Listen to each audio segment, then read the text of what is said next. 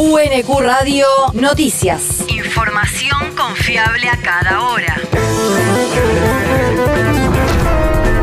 El clima. El Servicio Meteorológico Nacional indica que hoy se espera una máxima de 33 grados con cielo parcialmente nublado. El viento rotará del este al norte hacia la noche. El país.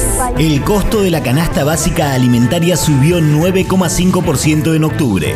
Según los datos difundidos ayer por el INDEC, ese incremento determinó que una familia tipo necesitó tener ingresos por 60 mil pesos para no ubicarse en situación de indigencia.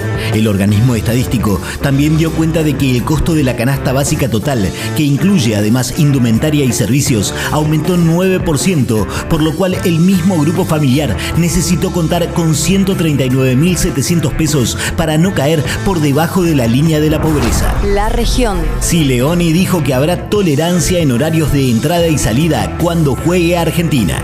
El director general de Cultura y Educación de la provincia de Buenos Aires confirmó además que el Mundial de Fútbol estará en las aulas como tema de trabajo. El ministro también recordó que se lanzó el micrositio Golazo, el Mundial en la Escuela, un portal digital al que se puede acceder en el sitio golazo.abc.gov.ar y que aloja materiales y contenidos pedagógicos para que los y las docentes puedan trabajar la temática del Mundial en todas las áreas curriculares de los niveles inicial, primario y secundario. El territorio. Mayra Mendoza y Leonardo Nardini supervisaron obras de entubamiento.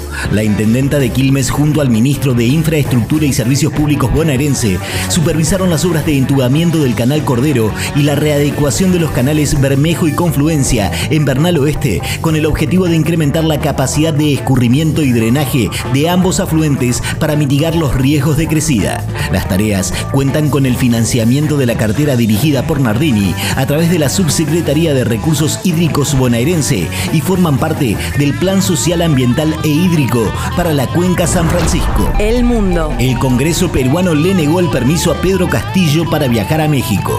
El mandatario no podrá participar en un encuentro de la Alianza del Pacífico que se llevará a cabo en la capital mexicana los días 24, 25 y 26 de noviembre. Esta es la tercera vez que el Parlamento se niega a que Castillo salga del país en medio de una crisis política interna y una denuncia constitucional en su contra. Horas antes, la subcomisión de acusaciones constitucionales del Congreso admitió tramitar la denuncia presentada ante la Fiscalía por los presuntos delitos de organización criminal, tráfico de influencias y colusión. La universidad. The League of Guitarists en la UNQ.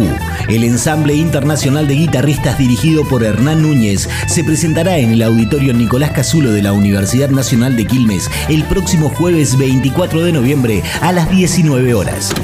Hola, Hernán Núñez de la Liga de Guitarristas, ensamble de guitarras, eh, 12 guitarristas, eh, todos de distintos países, estamos ensayando en Buenos Aires, venimos de tocar en Europa hace mucho que no tocábamos en la Argentina. Para quienes no nos conocen, somos un ensamble internacional eh, con, músicos, eh, guitarristas todos, de Alemania, de Chile, de Brasil, de Argentina.